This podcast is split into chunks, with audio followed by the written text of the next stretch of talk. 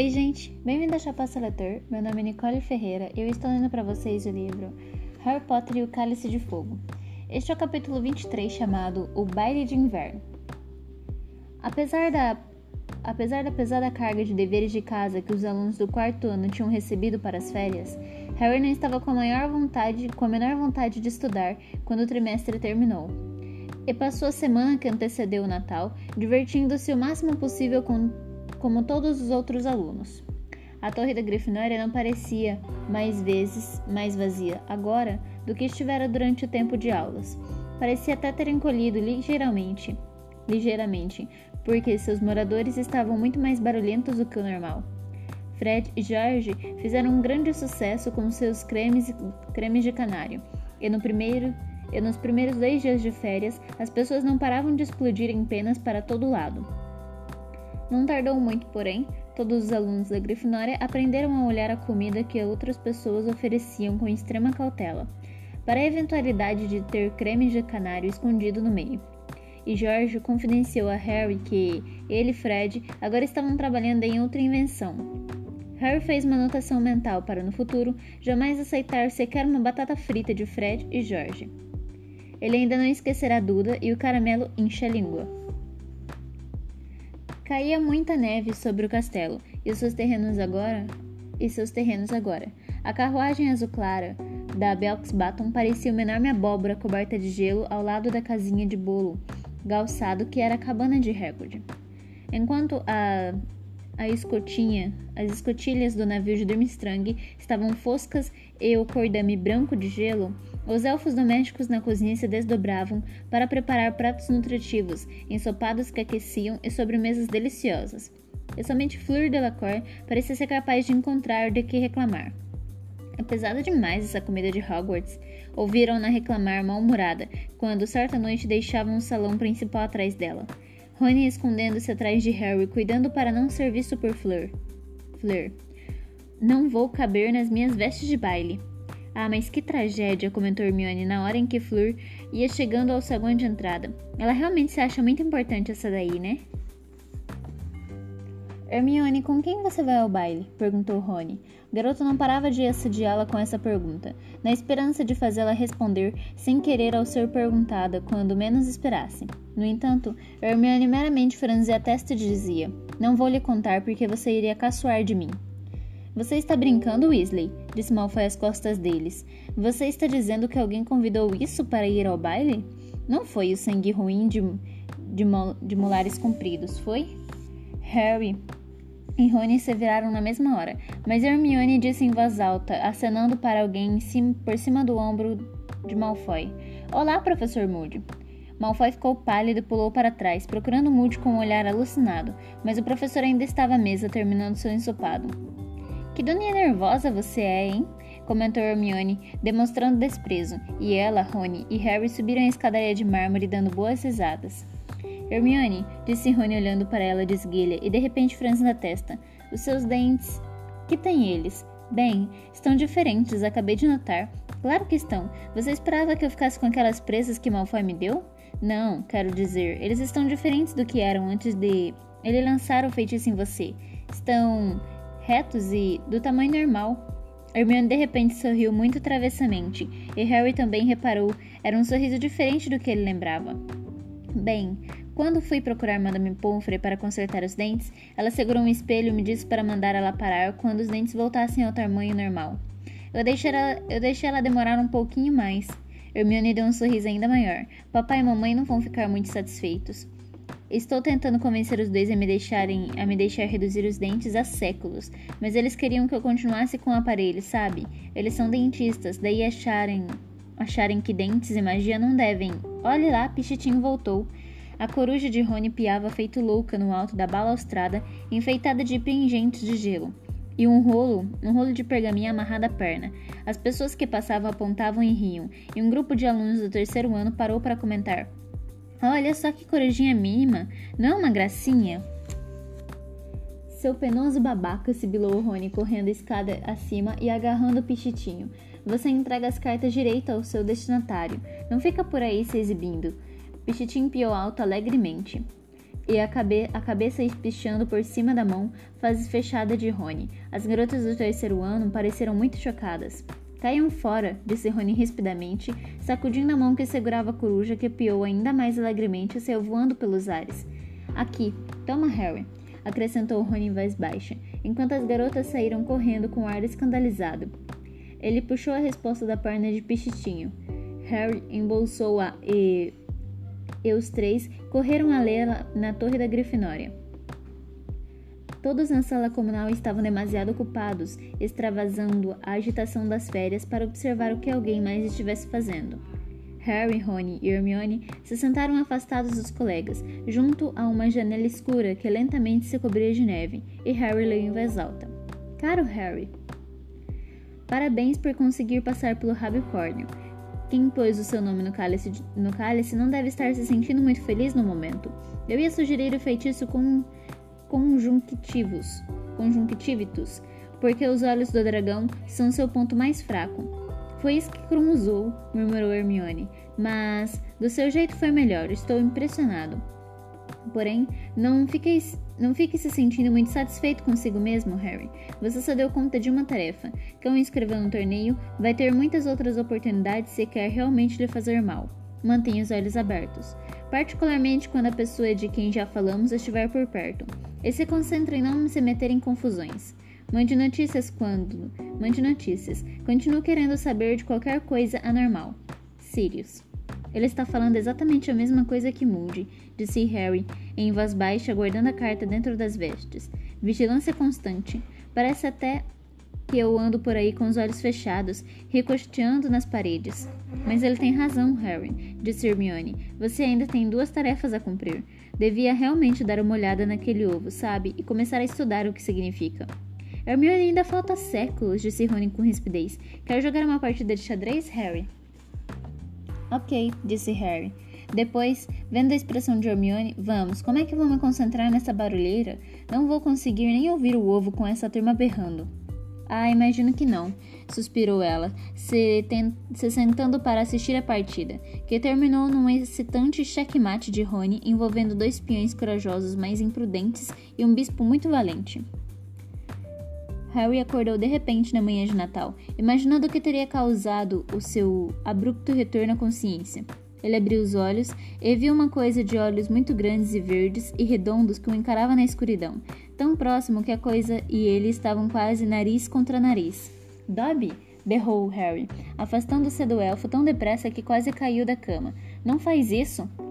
Dobby sente muito, meu senhor, esganiçou-se o elfo com voz cheia de ansiedade, saltando para trás os longos dedos compridos da boca, compri, cobrindo a boca.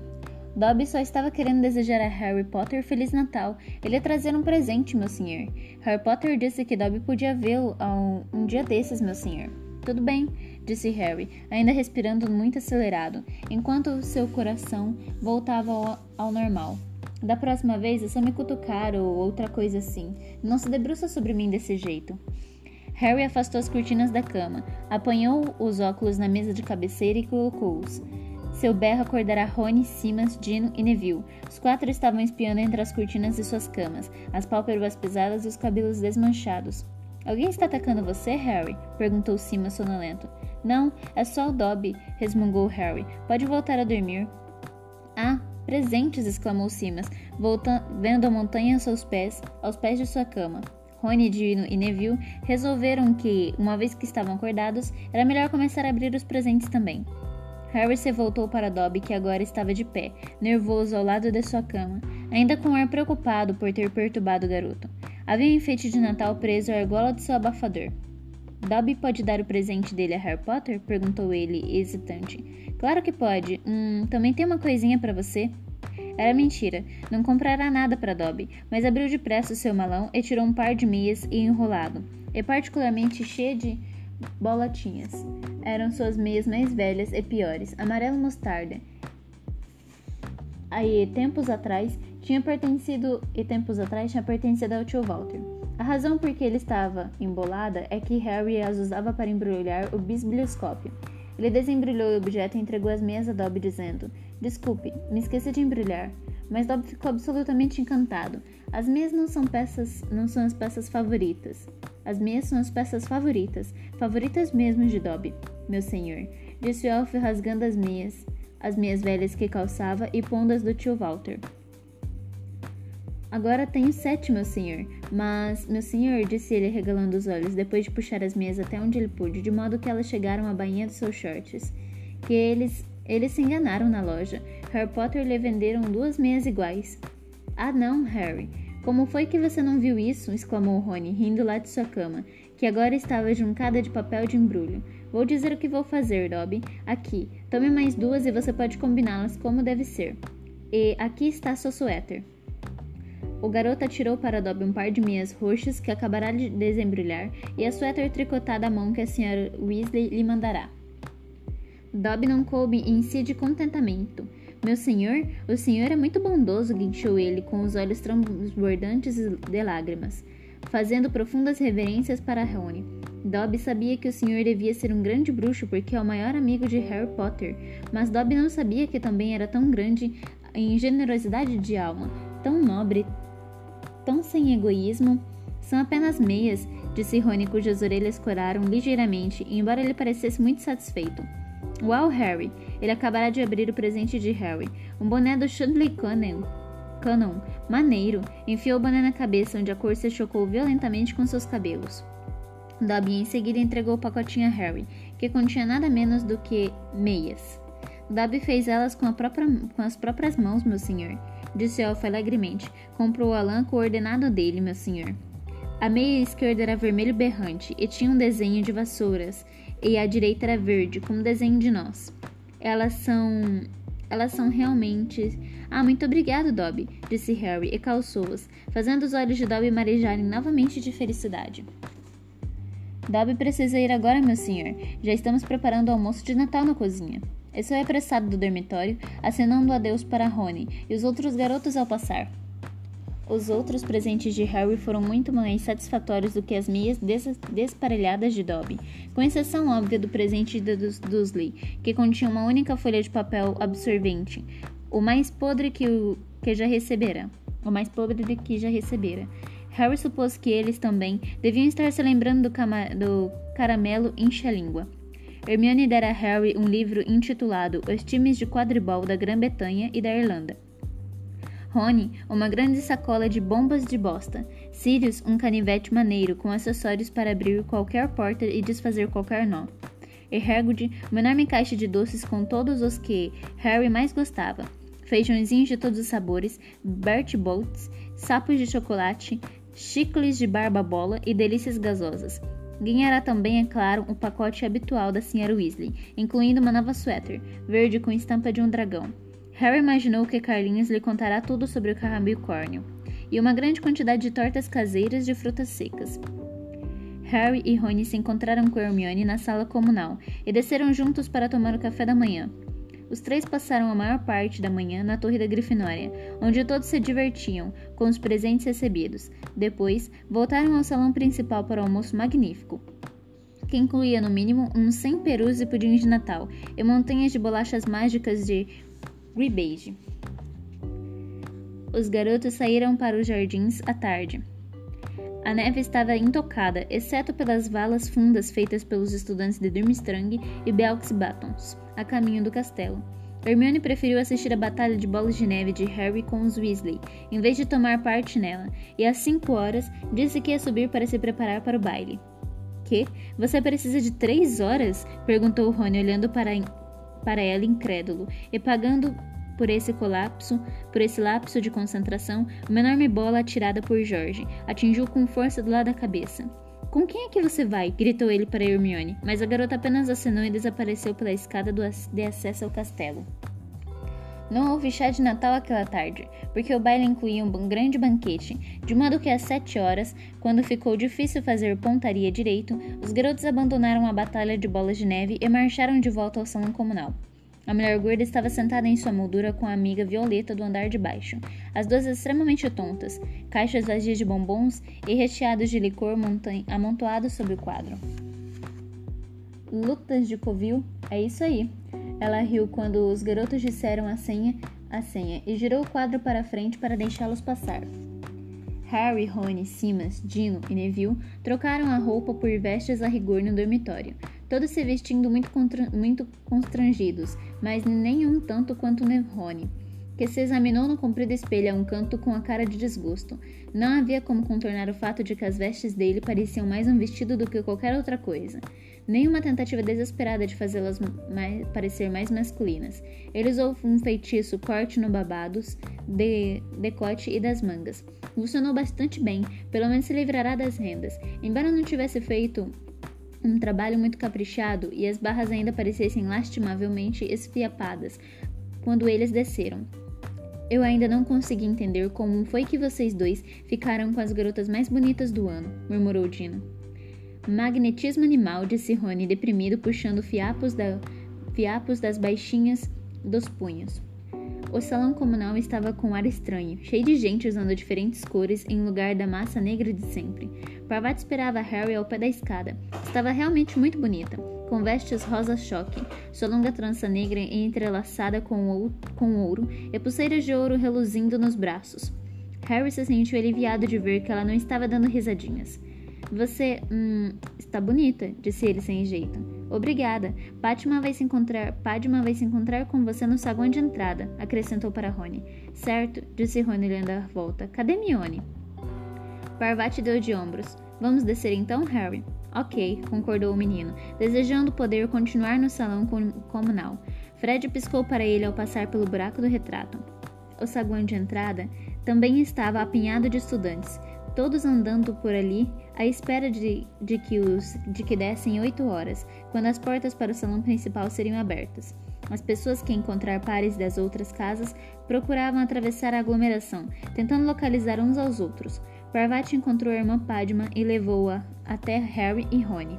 Oi, cumprimentou Padma, que estava tão bonita quanto Parvati, as vestes turquesa forte, mas não parecia muito entusiasmada com a ideia de ter Rony como par. Seus olhos escuros se demoraram nas mangas e no decote esfiapado das vestes do garoto quando o examinou de alto a baixo. Oi, disse Rony sem olhar para ela, mas espiando os convidados. Ah, não. Ele dobrou ligeiramente os joelhos para se esconder atrás de Harry, porque Fleur Delacour ia passando, absolutamente fantástica com suas vestes de cetim cinza prateado, acompanhada pelo capitão do time do quadribol da Corvinal, Roger Davis. Quando os dois desapareceram, Rony se endireitou e ficou examinando as cabeças das pessoas que estavam de costas. Cadê Hermione? indagou outra vez. Um grupo de alunos da Sonserina vinha subindo as escadas do seu salão comunal na masmorra. Malfoy à frente. Usava vestes de veludo negro com a gola alta, que na opinião de Harry o faziam parecer um padre. Pansy Parkinson estava agarrado ao braço de Malfoy, com vestes rosa claro, cheias de babadinhos. Grabo e Goyle vinham de verde, e pareciam pedregulhos cobertos de limo, e nenhum dos dois, Harry ficou satisfeito de constatar, conseguirá encontrar um par. As portas de carvalho de entrada se abriram, e todos se viraram para olhar os alunos de Durmstrang entrarem com o professor Karkaroff. Klum vinha à frente da delegação, acompanhado por uma garota bonita, de vestes azuis que Harry não conhecia. Por cima das cabeças do grupo, ele viu que a área do gramado logo à entrada do castelo fora transformada em uma espécie de gruta cheia de luzes encantadas. Ou seja, centenas de fadinhas vivas encontravam-se sentadas nas roseiras que tinham sido conjuradas ali, esvoaçavam sobre as estátuas que pareciam representar Papai Noel e suas renas. Então, a voz da professora Minerva McGonagall chamou: Campeões? Aqui, por favor. Parvati ajeitou as franjas sorridente. Ela e Harry disseram: Vemos vocês daqui a pouco, para Rony e Padma, e se adiantaram. A aglomeração de pessoas que conversavam se abriu para deixá-los passar. A professora, que trajava vestes a rigor de tartan vermelho e enfeitara a aba do chapéu com uma guirlanda bem feitosa de cardos, a flor nacional da Escócia, mandou-os esperar a um lado das portas, enquanto os demais entravam. Eles deviam esperar no salão principal em cortejo, quando os outros estudantes se sentavam. Fleur Delacour e Rogério Davis pararam mais próximos às portas. Davis parecia tão aturdido quanto a, com a sua sorte de ter Fleur como par que mal conseguirá se desgrudar os olhos dela. Cedric e Cho ficaram ao lado de Harry, e o garoto desviou o olhar para não, para não precisar conversar com eles. Em lugar disso, seu olhar recaiu sobre a garota ao lado de Krum, e seu queixo caiu. Era Hermione. Mas ela não parecia nadinha com Hermione. Fizeram alguma coisa com os cabelos. Não estavam mais lonzudos, mas lisos e brilhantes e enrolados num elegante nó na nuca. Estava usando vestes feitas de um tecido hétero, azul per pervinica. Azul pervinca e tinha uma postura um tanto diferente, ou talvez fosse meramente a ausência dos vinte e tantos livros que ela normalmente carregava às costas, e sorria. Um sorriso um pouco nervoso, era verdade, mas a redução no tamanho dos dentes da frente era mais visível que nunca. Harry não conseguia compreender como não a vira antes. Oi, Harry, disse ela. Oi, Parvati. Parvati mirava a menina com uma depreciativa incredulidade. E não era a única tampouco. Quando as portas do salão se abriram, o fã-clube de Krum, que fazia ponto na biblioteca, passou, lançando a Hermione olhares de profundo desprezo. Pansy Parkinson, Brooke abriu-se ao passar com Malfoy, e mesmo ele não e mesmo ele não pareceu capaz de encontrar uma ofensa para atirar a Hermione. Rony, porém, passou direto por ela sem sequer olhar. Depois que estavam todos sentados no salão, a professora Minerva mandou os campeões e seus pares formarem um cortejo, de dois em dois, e, em se...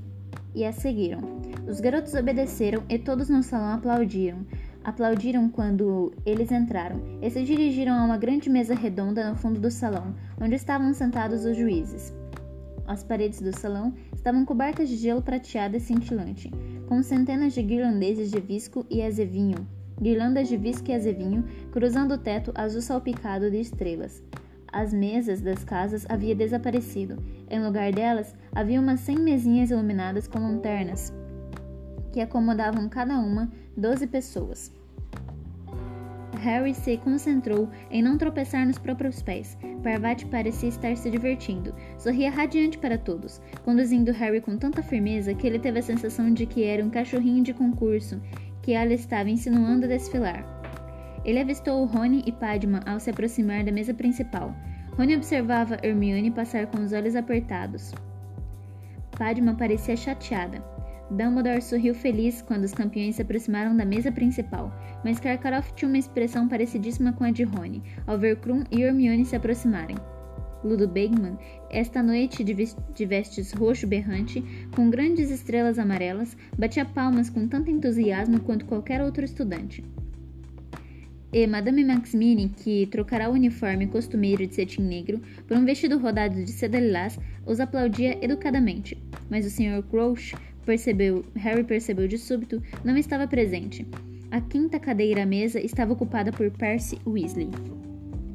Quando os campeões e seus pares chegaram à mesa, Percy puxou uma cadeira vazia ao seu lado, olhando significativamente para Harry. Harry entendeu a deixa e se sentou ao lado do garoto, que trajava vestes a rigor, azul marinha, novíssimas, e exibia uma expressão de grande presunção. Fui promovido, disse Percy antes, que, antes mesmo que Harry lhe perguntasse, e pelo seu tom parecia estar anunci anunciando sua eleição para o Supremo Dirigente do Universo. Agora sou assistente pessoal do Sr. Crouch. Estou aqui para representá-lo. Por que é que ele não veio? perguntou Harry. Não se sentia nada ansioso para passar o jantar ouvindo uma aula sobre o fundo dos, fundo dos caldeirões. Receio que o Sr. Crouch não esteja passando bem, nada bem. Não tem estado bem desde a Copa Mundial, o que não chega a surpreender o excesso de trabalho. Já não é tão jovem quanto era, embora continue genial, é claro. A cabeça continua brilhante como sempre foi. Mas a Copa Mundial foi um fiasco para todo o ministério, e depois o Sr. Crouch sofreu um grande choque pessoal com o mau comportamento do seu elfo doméstico. Blink, ou eu sei lá qual nome tinha. No, naturalmente, ele a despediu em seguida, mas bem como eu disse, meu chefe está ficando velho, precisa de alguém para cuidar dele, e acho que seu conforto em casa sofreu um decidido baque desde que o elfo foi embora. Depois, então, tivemos que organizar o torneio e o rescalço da Copa Mundial para resolver aquela nojenta da Skitter xeretando por toda parte. Não, coitado, ele está pensando um tranquilo e merecido Natal. Só fico satisfeito por ele saber que tem alguém de confiança para substituí-lo. Harry teve muita vontade de perguntar se o Sr. Crouch já parará de chamar Percy de Winterby, mas resistiu à tentação. Ainda não havia comida nas travessas de ouro, apenas pequenos menus diante de cada conviva. Diante da cada conviva. Harry apanhou o dele hesitante e espiou para os lados. Não havia garçons. Dumbledore, no entanto, examinou atentamente o próprio menu. Depois, ordenou muito claramente o seu prato. Costelas de porco. e as costelas de porco apareceram. Entendendo a ideia, os demais ocupantes da mesa também fizeram os pedidos aos seus pratos. Harry olhou para Hermione ao ver o que ela achava desse novo, ao ver o que ela achava desse novo e complicado método de jantar. Certamente significava muito mais trabalho para os elfos domésticos. Mas ao menos uma vez na vida, Hermione não parecia estar prestando atenção no fale. Estava profundamente absorta conversando com Krum e parecia nem notar o que estava comendo. Harry. Agora ocorria a Harry que ele nunca nem chegará a ouvir Krum falar antes, mas sem dúvida o garoto estava falando agora, e pelo visto, com muito entusiasmo. Bom, temos um castelo também. Não é tão grande quanto esse, nem tão confortável, acho. Ia ele dizendo a Hermione. Temos só quatro andares, e as lareiras só são acesas para finalidades mágicas, mas a propriedade em que está em que esta escola é ainda maior do que esta, embora no inverno a gente tenha muita pouca, pouca luz solar, por isso não aproveitamos muito os jardins, mas no verão todo dia sobrevoamos os lagos e montanhas. Ora, ora, Victor, disse Karkaroff com uma risada que não se estendeu aos seus olhos frios. Não vá contar mais nada. Agora, ou a nossa encantadora amiga vai saber exatamente onde nos encontrar. Dumbledore sorriu, seus olhos cintilantes. Igor, tanto segredo, a pessoa poderia até pensar que você não quer visitas. Bom, Dumbledore, disse Karkaroff mostrando os dentes amarelos. Todos protegemos os nossos domínios, não? Todos nós guardamos zelosamente os templos de saber que nos, que nos foram confiados? Não estamos certos em nos orgulhar de que somente nós conhecemos os segredos das nossas, das nossas escolas, e mais uma vez, certos em protegê-las? Ah, eu nunca sonharia em presumir que conheço todos os segredos de Hogwarts, Igor, disse Dumbledore amigavelmente. Ainda hoje de manhã, por exemplo, a caminho do banheiro, virei para o lado errado e me vi em um aposento de belas proporções que eu nunca vira antes, e que continha uma coleção realmente magnífica de pênicos. Quando voltei para investigá-la mais perto, descobri que o aposento desaparecerá mas preciso ficar atento para reencontrá-lo. É possível que só esteja acessível às 5 e meia da manhã, ou talvez só apareça com a lua em, em quartil, ou quando quem procura está com a bexiga excepcionalmente cheia. Harry riu para dentro do prato de goulash. Percy franziu a testa, mas Harry poderia jurar que Dumbledore lhe dera uma piscadela quase imperceptível. Entre mentes, Fleur Delacour criticava as decorações de Hogwarts com Rogério Davis. Isso não é nada, disse ela contemplando as paredes cintilantes do salão principal com ar de pouco caso. No palácio de Belks-Baton temos esculturas de gelo em volta da sala de jantar no Natal. Eles não derretem, é claro, parecem enormes estátuas de diamante. Faz cantos pela sala. E a comida é simples e é simplesmente soberba. E temos, e temos cores de e tem cores de mate contando, se, contando serenatas enquanto comemos. E temos ninfas das matas cantando, cantando serenatas enquanto os comemos. Não tem essas armaduras feias nos corredores, e se um dia um Pottergeist entrasse em Belks Baton, seria expulso assim, e ela bateu a mão com impaciência na mesa. Rogério Davis observava a garota falar com uma expressão aturdida no rosto, e a toda hora errava ao levar o garfo à boca. Harry teve a impressão de que o garoto estava ocupado demais admirando Fleur para escutar a única palavra do que ela dizia. Absolutamente certa, disse ele depressa, batendo com a própria mão à mesa como fizera Fleur. Assim, é claro. Harry correu os olhos pelo saguão. Hagrid estava sentado a uma das mesas reservadas aos professores. Voltara a vestir o seu horrível terno peludo, marrom, e tinha os olhos fixos na mesa principal. Harry ouviu dar um discreto aceno e, ao olhar para os lados, viu Madame Maximine retribuir o aceno, suas opalas faiscando a luz de, das velas. Hermione agora ensinava a Krum a pronunciar seu nome corretamente, e ele não parava de chamá-la de Hermione.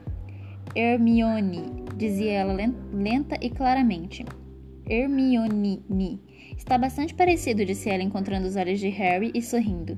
Quando toda a comida fora consumida, Dumbledore se levou e pediu aos estudantes que fizessem o mesmo. Se levantou e pediu aos estudantes que fizessem o mesmo.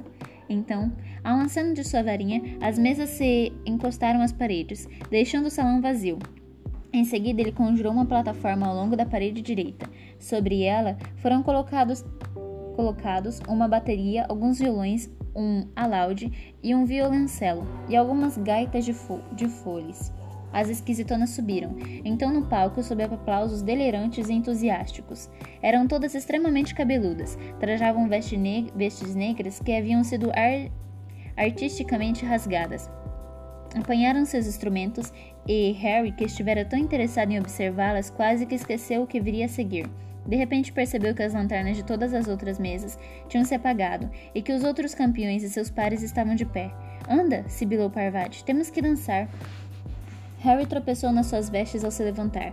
As esquisitonas tocaram uma música lenta e triste. Harry entrou na pista de dança bem iluminada, evitando cuidadosamente o olhar dos colegas. Ele viu Simas e Dino acenarem, acenarem para ele com entre risinhos. E no momento seguinte, Parvati agarrará suas mãos e colocará uma em torno da própria cintura e segurava a outra na dela.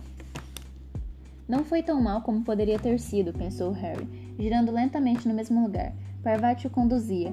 Mantinha os olhos fixos sobre as cabeças das pessoas que assistiam, mas dali a pouco muita de muitas delas também vieram para a pista de dança, de modo que os campeões deixaram de ser o centro das atenções. Neville e Gina dançavam próximos a ele. Harry via Gina fazer frequentes caretas sempre que Neville pisava em seus pés. E Dumbledore valsava com Madame Maxmini. Ficava tão pequeno junto a ela que a ponta de seu chapéu cônico mal roçava o queixo da bruxa, no entanto, Madame Maxmine se movia graciosamente para uma mulher daquele tamanho. Olho tonto Moody estava seguindo um compasso de dois tempos extremamente desajeitado com a professora sinistra, que nervosamente evitava a perna de madeira do seu par. Belas meias, Potter, rosnou Moody ao passar o seu olho mágico, espiando através das vestes de Harry. Ah, São Dobby, o elfo doméstico, tricotou-as para, tricotou para mim, disse Harry sorrindo. Ele dá arrepios, sussurrou Parvati quando Moody se afastou batendo a perna de pau.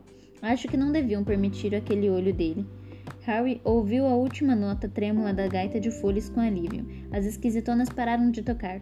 Os aplausos encheram mais uma vez o salão principal e Harry soltou Parvati. Vamos sentar um pouco? Ah, mas agora vem uma realmente boa, disse Parvati ao ouvir as esquisitonas começarem uma nova música, que era muito mais movimentada. Não, não gosto dessa, mentiu Harry, e conduziu a garota para fora da pista de dança, passando por Fred e Angelina, que dançavam com tanta exuberância que as pessoas à volta deles se afastavam com medo de se machucar. Se dirigiam à mesa em que Rony e Padman estavam sentados. Como é que vocês estão indo? perguntou Harry a Rony se sentando e abrindo uma garrafa de cerveja manteigada. Rony não respondeu.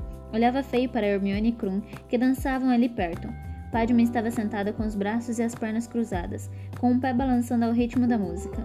De vez em quando, ela lançava um olhar aborrecido a Rony, que a ignorava completamente. Parvati se sentou do outro lado de Harry, cruzou os braços e as pernas também, e minutos depois foi convidada a dançar por um garoto da Belks Batons. Você se importa, Harry? perguntou Parvati. Que? disse Harry, que estava observando o show excêntrico. Ah, nada, retrucou Parvati, e saiu com o garoto da Belks Baton quando a música terminou. Ela não voltou. Hermione apareceu e se sentou na cadeira vazia de Parvati. Estava com o rosto um pouco ofegado de dançar. Oi, disse Harry. Rony não disse nada. Está quente, não acham? disse ela se abanando com a mão. Victor foi apanhar alguma coisa para a gente beber. Rony lhe lançou um olhar irritado.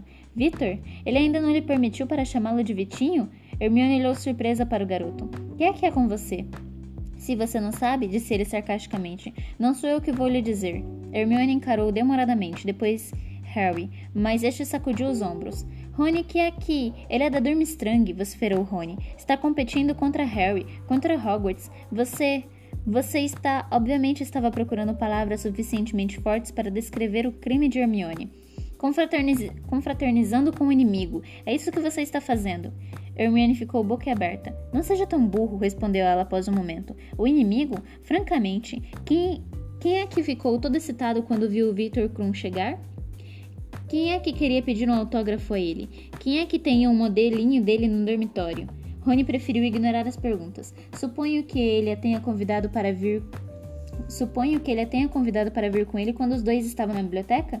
Isso mesmo, disse Hermione, com as manchas rosadas em seu rosto se intensificando. E daí? O que aconteceu? Estava tentando convencê-la a participar do Fale, é? Não, não estava não. Se você quer realmente saber, ele disse que estava indo todos os dias à biblioteca para tentar falar comigo, mas não conseguia reunir coragem.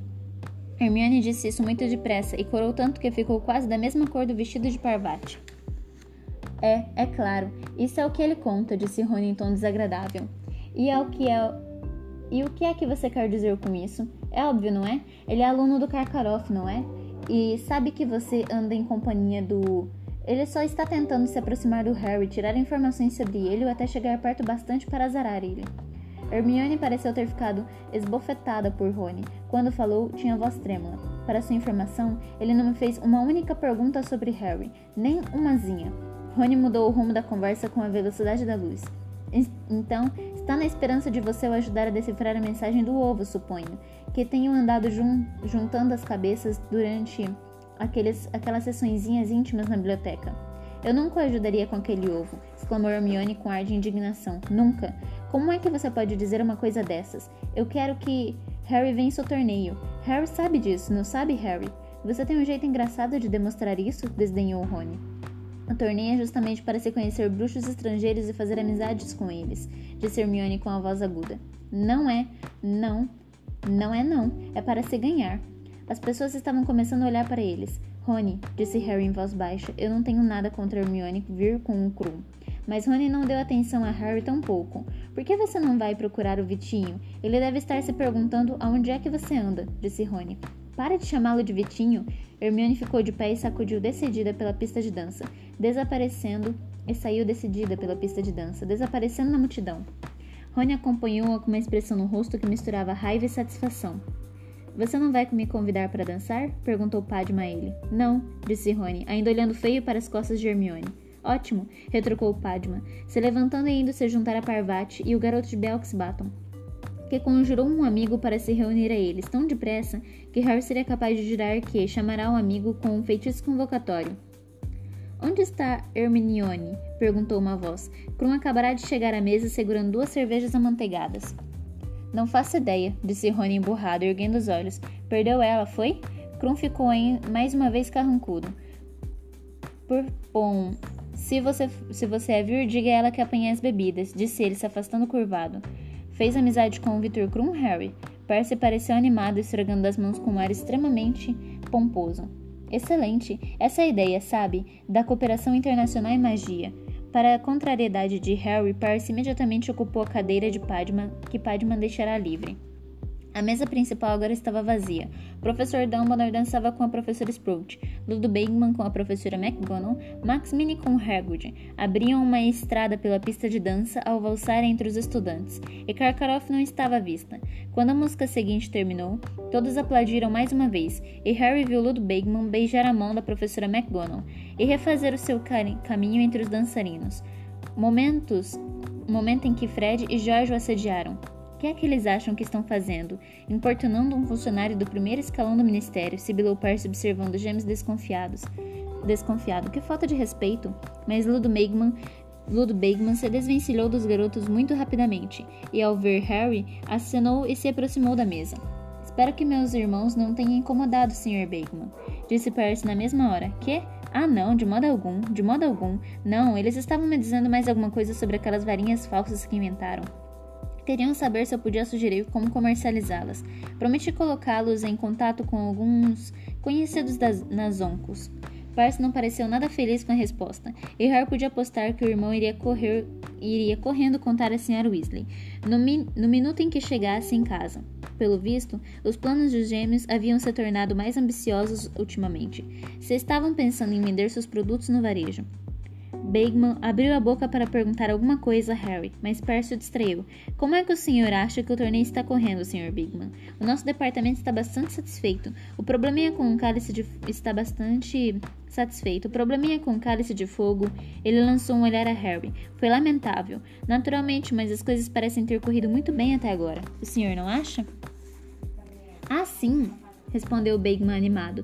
Tem sim, tem sido um grande divertimento. Como anda o velho Barton? Que pena que ele não pôde vir. Ah, tenho certeza de que o Sr. Crouch não vai tardar a melhorar e voltar ao trabalho, disse Percy cheio de importância. Mas nesse meio tempo, estou preparado para cobrir a lacuna. Claro que não é somente comparecer a bailes, ele deu uma breve risada. Ah, não, tenho precisado cuidar de problemas de todo tipo que surgem na ausência dele. O senhor ouviu falar que Ali Baixir foi apanhado contrabandeando um carregamento de tapetes voadores para dentro do país? E que temos tentado persuadir a Transilvânia a assinar uma sanção internacional aos duelos? Tenho uma reunião com o chefe de cooperação em magia Transilvânia no próximo ano. Vamos dar uma volta, murmurou Rony para Harry. Saiu de perto de Percy. Fingindo que queriam se reabastecer de bebidas, Harry e Rony saíram da mesa, contornaram a pista de dança e seguiram para o saguão de entrada. As portas estavam abertas de par em par e as fadinhas luminosas no roseiral piscavam e cintilavam quando os garotos desceram os degraus da entrada e se viram cercados de plantas que formavam caminhos serpeantes e de grandes estátuas de, de pedra. Harry ouviu o rumorejo de água caindo, que lhe pareceu uma fonte. Aqui e ali as pessoas estavam sentadas em, um banco, em bancos entalhados. Os dois garotos tomaram um dos caminhos que passavam pelo roseral, mas tinham dado apenas alguns passos quando ouviram uma voz desagradavelmente desagradável conhecida. Não vejo com que tem que se preocupar, Igor. Severo, você não pode fingir que isto não está acontecendo. A voz de Karkaroff era baixa e ansiosa, como se cuidasse para ninguém ouvir. Tem se tornado cada vez mais nítida nos últimos meses. Estou começando a me preocupar seriamente, não posso negar. Então fuja, disse a voz de Snape secamente. Fuja, eu apresentarei suas desculpas. Eu, no entanto, vou permanecer em Hogwarts. Os dois professores contornaram a um canto. Snape levava a varinha na mão e ia estourando roseiras com uma expressão mal-humoradíssima. Ouviam-se gritinhos em muitos aburtos, e vultos escuros saíam correndo para fora deles. Dez pontos a menos para Lufa-Lufa Fansete, rosnou Snape quando uma garota passou correndo por ele, e dez para Corvinal também. Stebbins quando um garoto passou no encalço dela. O que é que vocês estão, o que é que vocês dois estão fazendo? acrescentou ele, avistando Harry e Rony mais adiante. No caminho, Karkaroff percebeu percebeu Harry pareceu ligeiramente desconfortável ao vê-los parado ali. Levou a mão nervosamente à barbicha e começou a enrolá-la com o dedo. Estamos passeando, respondeu Rony secamente. Não é contra a lei, é? Então continue passeando, rosnou Snape, e passou roçando por eles, sua longa capa negra se abrindo com uma vela como uma vela enfunada às suas costas. Karkaroff apressou-se em alcançar o colega. Os dois garotos continuaram a descer pelo caminho. Que será que deixou Karkaroff tão preocupado? murmurou Rony. E desde quando eles Snape estão se chamando pelo nome de batismo? indagou Harry lentamente. Os garotos tinham chegado a uma enorme rena, uma enorme rena de pedra agora por cima da qual avistaram um jorro cintilante de um, de um alto chafariz. Avistaram também sentadas em um banco de pedra as silhuetas escuras de duas pessoas, que contemplavam a água ao luar. Então Harry ouviu a voz de Hagrid. No momento em que você o soube, ele ia dizendo numa voz estranhamente rouca. Harry e Rony se imobilizaram. Por alguma razão, aquilo não parecia o tipo de cena que eles deviam interromper. Harry virou-se para olhar o caminho e viu Fleur Delacour e Rogério Davis parados, meio escondidos por uma, por uma roseira próxima. Bateu no ombro de Rony e acenou com a cabeça para o lado dos dois, querendo indicar que ele e Rony poderiam facilmente sair por ali sem serem, sem serem notados. Fleur e Davis pareci, pareceram a Harry muito ocupados, mas Rony os olhou se arregalando de terror ao ver Fleur, sacudindo a cabeça com vigor e puxando Harry para mais junto das sombras atrás da rena. Que é que você soube, Hagrid? perguntou Madame Maxmini com um audível ronronar na voz baixa. Harry decididamente não queria escutar aquilo. Sabia que Hagrid iria odiar ser entreouvido numa situação daquelas. Ele teria sentido o mesmo. E se fosse possível, o garoto teria enfiado os dedos nos ouvidos e cantarolado alto, mas isso não era realmente uma opção. Em lugar disso, tornou a se interessar por um besouro que rastejava pelo dorso da rena, mas o besouro simplesmente não era interessante, o bastante para bloquear as palavras seguintes de Hagrid. Eu simplesmente soube. Soube que você era como eu. Puxou seu pai ou sua mãe? Eu. Eu não sei o que você quer dizer com isso, Hagrid. Puxei a minha mãe, disse Hagrid em voz baixa. Ela foi uma das últimas na Grã-Bretanha, claro. Eu não consigo me lembrar muito bem dela. Ela foi embora, entende? Quando eu tinha uns três anos. Não era o tipo de. não era o tipo muito maternal. Bem, não é da natureza delas, não é mesmo? Não sei o que aconteceu com ela. Pode até ter morrido, pelo que sei. Madame Maximini não respondeu, e Harry, contra sua vontade, tirou os olhos do besouro e espiou por cima do chafariz de rena, escutando e... escutando. Ele nunca ouvira Hagrid falar da infância antes. Meu pai ficou com o coração partido quando ela foi embora. Um cara miudinho, o meu pai era. Quando cheguei aos seis anos, podia levantar e colocar ele em cima da cômoda quando... quando me contrariava. Costumava fazer ele rir. A voz grave de Hagrid quebrou. Madame Maximilian o escutava imóvel, aparentemente contemplando o chafariz de prata. Papai me criou, mas ele morreu, é claro. Logo depois entrei para a escola. Meio que tive que abrir o meu caminho sozinho depois disso. Mas veja, Dumbledore foi, um, foi uma grande ajuda. Muito bom para mim ele foi. Hagrid puxou um grande lenço de seda encardida e assou o nariz com força. Então, em todo caso, chega de falar de mim. E você? De que lado você herdou? Madame Maximine repentinamente se pusera de pé. Está frio, disse ela. Mas, fosse qual fosse a temperatura que fazia, não chegava nem de longe a frieza na voz dela. Acho que vou entrar agora. E. disse Hagrid sem entender. Não, não vá. Nunca encontrei alguém igual a mim antes. Alguém exatamente como? perguntou Maximilian num tom de voz cortante. Harry poderia ter dito a Hagrid que era melhor não responder. Ficou parada ali nas sombras, cerrando os dentes, desejando por todo mundo que o amigo não respondesse. Mas não adiantou nada. Alguém meio gigante, é claro disse Hagrid.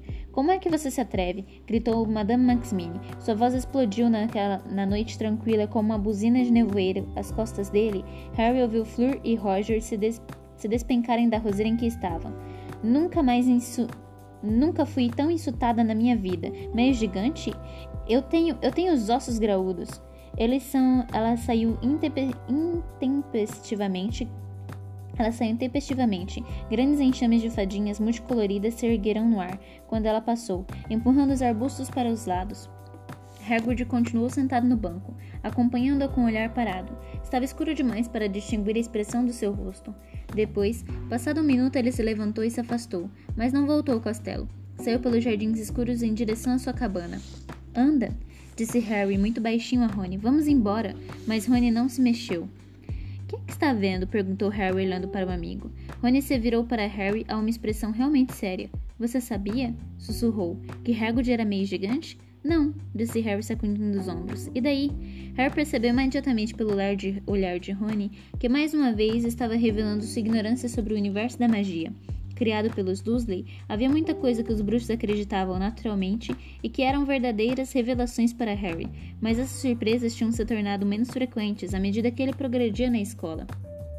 Agora, porém, ele percebia que a maioria dos bruxos não teria dito e daí, ao descobrir que um amigo tivera uma giganta por mãe. Eu lhe explico lá dentro, disse Rony baixinho. Vamos. Fleur e Rogério Davis tinham desaparecido. Provavelmente uma moita de arbustos com mais privacidade. Harry e Rony voltaram ao salão principal.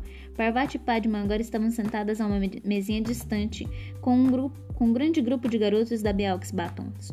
E Hermione estava mais uma vez dançando com Krum. Harry e Rony se sentaram a uma, mesa bem longe da pista de dança. Então, perguntou Harry a Rony, qual é o problema de ser gigante? Bom, eles. eles não são muito legais. Terminou Rony sem graça. Quem se importa? exclamou Harry. Não há nada de errado com Hagrid. Eu sei que não tem, mas caracas, não admira que ele fique a moita. Não admira que ele fique na moita, disse Rony balançando a cabeça. Eu sempre achei que ele talvez tivesse ficado no caminho de um feitiço de engurgitamento ruim quando era criança ou outra coisa do gênero. Eu não gostasse de mencionar isso. Mas qual é o problema da mãe dele ter sido uma giganta? perguntou Harry. Boing. Ninguém que Ninguém que o conhece vai se importar, porque sabe que ele não é perigoso, disse Rony lentamente. Mas, Harry, eles são apenas gigantes, eles são apenas gigantes cruéis. É como o Hagrid disse, é da natureza deles. São como os trasgos, gostam de matar, todo mundo sabe disso. Mas hoje não tem mais gigantes na Grã-Bretanha. O que foi que aconteceu com eles? Bem, eles estavam acabando mesmo. Então, um monte deles foi morto pelos aurores. Mas dizem mas dizem que há gigantes no exterior, a maioria escondidas em montanhas. Não sei quem, quem é que a, Madame, que a pensa que está enganando, disse Harry, observando a bruxa sentada sozinha à mesa dos juízes, com um ar muito sério.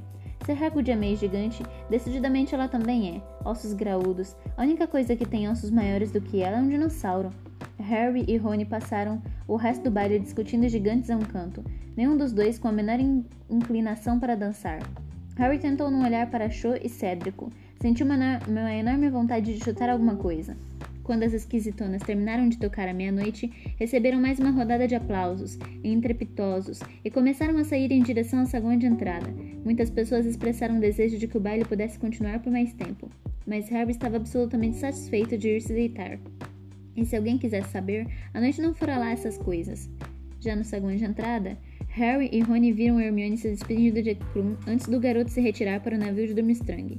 Ela lançou a Rony um olhar gelado e passou por ele a caminho da escadaria de mármore sem falar. Os dois amigos a seguiram, mas no meio da escada, Harry ouviu que alguém chamava. Ei, Harry! Era Cédrico de Gore. Harry viu que Cho fica, ficará à espera dele no saguão. Que foi? respondeu Harry com frieza quando o garoto correu escada acima ao seu encontro. Cédrico fez cara de quem não gostaria de dizer o que viera dizer na frente de Rony, que encolheu os ombros, parecendo aborrecido e continuou a subir as escadas. Escuta, Cédrico disse, baixando a voz. Cédrico baixou a voz quando Rony desapareceu. Ele deve um favor por ter me falado dos dragões. Sabe o ovo de ouro? O seu solta um grito agorento quando você abre? Solta. Então toma um banho, ok? Que? Toma um banho e leva o ovo junto e um, rumina um pouco as coisas debaixo da água quente. Você vai vai ajudar você a pensar. Acredita em mim. Harry ficou olhando para ele. Vou lhe fazer uma, vou lhe dizer uma coisa, disse Cédrico. Usa o banheiro dos monitores. Quarta porta à esquerda daquela estátua de Boris. O pasmo, no quinto andar. A senhora, a senhora é frescor de pinho. Tenho que ir. Quero dizer boa noite. Ele tornou a sorrir para Harry e desceu depressa as escadas para se juntar a Cho. Harry voltou para a torre da Grifinória sozinho. Receberá um conselho estranhíssimo. Por que um banho ajudaria a descobrir o significado do que o ovo gritava? Será que Cédrico estava gozando da cara dele? Será que estava tentando fazer Harry parecer bobo para que, ao acompanhar os dois, ao comparar os dois, Cho gostasse ainda mais dele? A mulher gorda e sua amiga a mulher gorda e sua amiga, Vi, estavam tirando um rochilo no quadro que, cobri, que cobria a entrada da casa. Harry teve que berrar luzes encantadas para que elas acordassem, e ao fazer isso, as duas ficaram muitíssimo irritadas. Quando entrou na sala comunal, encontrou Rony e Hermione tendo uma briga daquelas. Mantendo uma distância de três metros, os dois vociferavam um com o outro, as caras vermelhas como pimentões. Ora, se você não gosta, então sabe qual é a solução, não sabe? Berrava Hermione. Agora seus cabelos iam se soltando do elegante coque e o seu rosto se contraía de raiva. Ah é? berrava Rony em resposta. Qual é? Da próxima vez que houver um baile, me convide antes que outro garoto faça isso, e não como último recurso.